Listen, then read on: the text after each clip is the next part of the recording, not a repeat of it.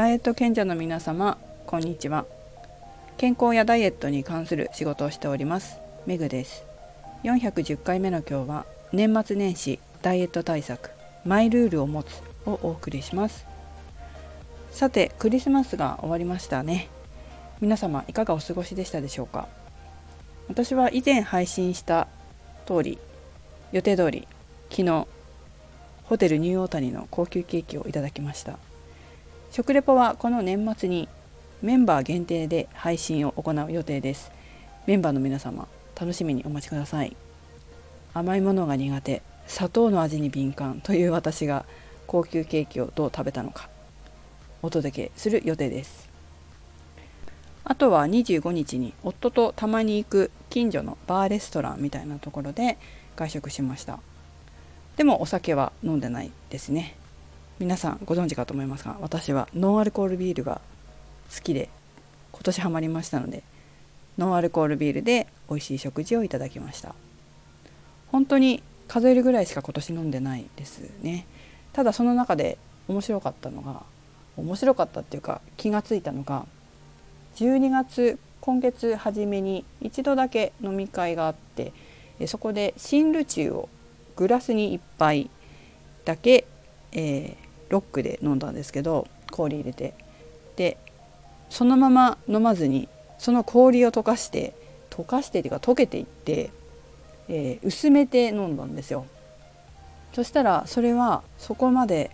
こう酔いが回らなくてそれぐらいだったらよかったのかな？酔いが回らなくてで帰りも平気で帰ってこれたし次の日も体の調子や仕事に影響がなかったのであこれぐらいだと飲めるんだなっていうのが分かりました。そしてこれぐらいだと自分のこうストレスにならないっていうかあ差し支えなく飲めるなっていうことが分かったのは収穫かもしれません。そうなんですよ。私あのお酒飲んで帰ってきてから家事ができないとかやらなければいけない仕事ができないとか、まあ、お酒が弱いんでね、えー、それがストレスなんですよ。で次の日とかに影響したりすると体調悪い状態で仕事行くとか本当嫌でやっぱり気持ちよくいたいというか前もね話したけど私気持ちいいっていうのがすごいキーワードなので体が気持ちの良い状態で仕事をしたり日常生活を過ごしたいんですよ。まあ、誰もこう具合悪く生活したいと思ってる人いないと思いますけど気持ちよくいたいっていうのは強くあるので気持ちいい方がこう仕事の生産性も上がるし接客業なのでお客様に対してもいつもベストな状態で入れると方がいいじゃないですかその方が。なので、え気をつけて過ごしているんですよね。それにやはりお酒と食事というとどうしても気になるのが体重体脂肪率や体型お酒を飲むことで体重や体脂肪率が増えるのも嫌なんですよ。20代の頃は多少増えてもすぐに戻せるっていう代謝の良さがあったわけですけど30代を過ぎてからやはり戻しにくくなりますし40代を過ぎるともっとそれが顕著になってくるんですよ。で何年前かな3年ぐらい前に夜遅い時間にお酒を飲み食事をして体脂肪が1キロぐらい増えた時があってそれを減らすのが大変だったっていう経験をしてからすごい懲りてあもうちょっとやめようと思ってえー、お食事しながらのお酒は本当に控えるようになりました。ただこういうお酒の強さとか弱さとか感覚とかこういったことって人によって違うと思いますので自分がどうなのかっていうことを見極めることは大事かなと思います。私のようにお酒を飲んでしまうと飲み過ぎてしまうと自分の適量を超えてしまうとか、えー、仕事にならなくなってしまったり次の日の体調に影響が出たり体重体脂肪率に影響が出たりっていう方もいらっしゃれば全然影響ないっていう方もいらっしゃると思いますのでやはり自分はどうなのかということが重要ですよね。そして人と比べずに自分の体を慈しみ愛して自分の体に誇りを持つことが大切かなと思っています。ということで話がそれましたけれどもこのクリスマス私の体重体脂肪率がどうだったかと言いますと変わりませんでした。良かったです。このように私もたまには行事を楽しむんですけど楽しんでも楽しみすぎないというか自分のルールマイルールを持っているのでそれから外れないようにはしてます。皆さんは自分の体型コントロールや体調コントロールのためにルールを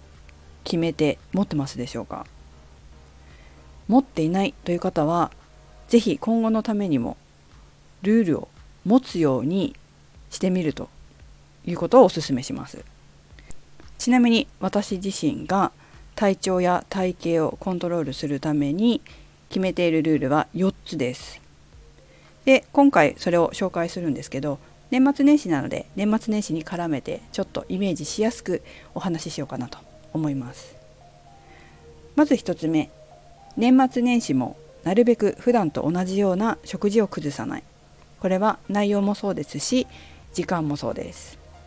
2つ目。年末年始もなるべく普段通りの運動をする。休まない。出かける時はなるべくホテルにジムがついているところを選ぶ。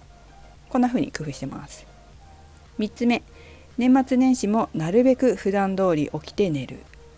この普段通り寝て起きるというサイクルが崩れると仕事が始まった時に朝起きるのが辛かったり1週間ぐらいだるくてやる気が出ないっていう期間がありますよね。それが嫌で、えー、普段と変わらないように生活するようにしています、まあ、遅く起きたとしても1時間以内にしてますかね。調整ができるようにしてます。4つ目年末年始も体重体脂肪率を毎日測定する。変化があれば即日対応する。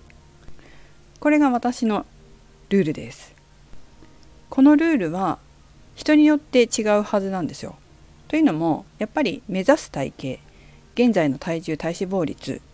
仕事や生活性格家族構成運動習慣こういったことはみんな全然違うと思いますので自分のルールを決めていくことが重要だと思います。ただ4番目の毎日体重体脂肪率を測定して即日対応するっていうことはみんなやった方がいいかなとこれだけは思いますが他は自分はどうなのかということをトライアンドエラーをして体型をキープしたり体調を管理するためのマイルールを持っておかれるといいと思いますよ。今年の年末年始は是非これに自分のマイルールを決めることにもチャレンジしていただけたらと思いますそうすれば今年の年末年始のみならず来年以降のお盆やその他の長期休暇にも役立てられて、えこれから先何かあったとしても体型をキープできたり体調をキープできたりすることができると思うのでちょっとずつにはなると思いますが自分で自分のルールをぜひ決めて持ってみてください。ということで今日はマイルールを持つというお話をしていきました。さあ残り2021年もわずかですね。今日27日ですのでもうすぐ2022年を迎えると思います。年末年始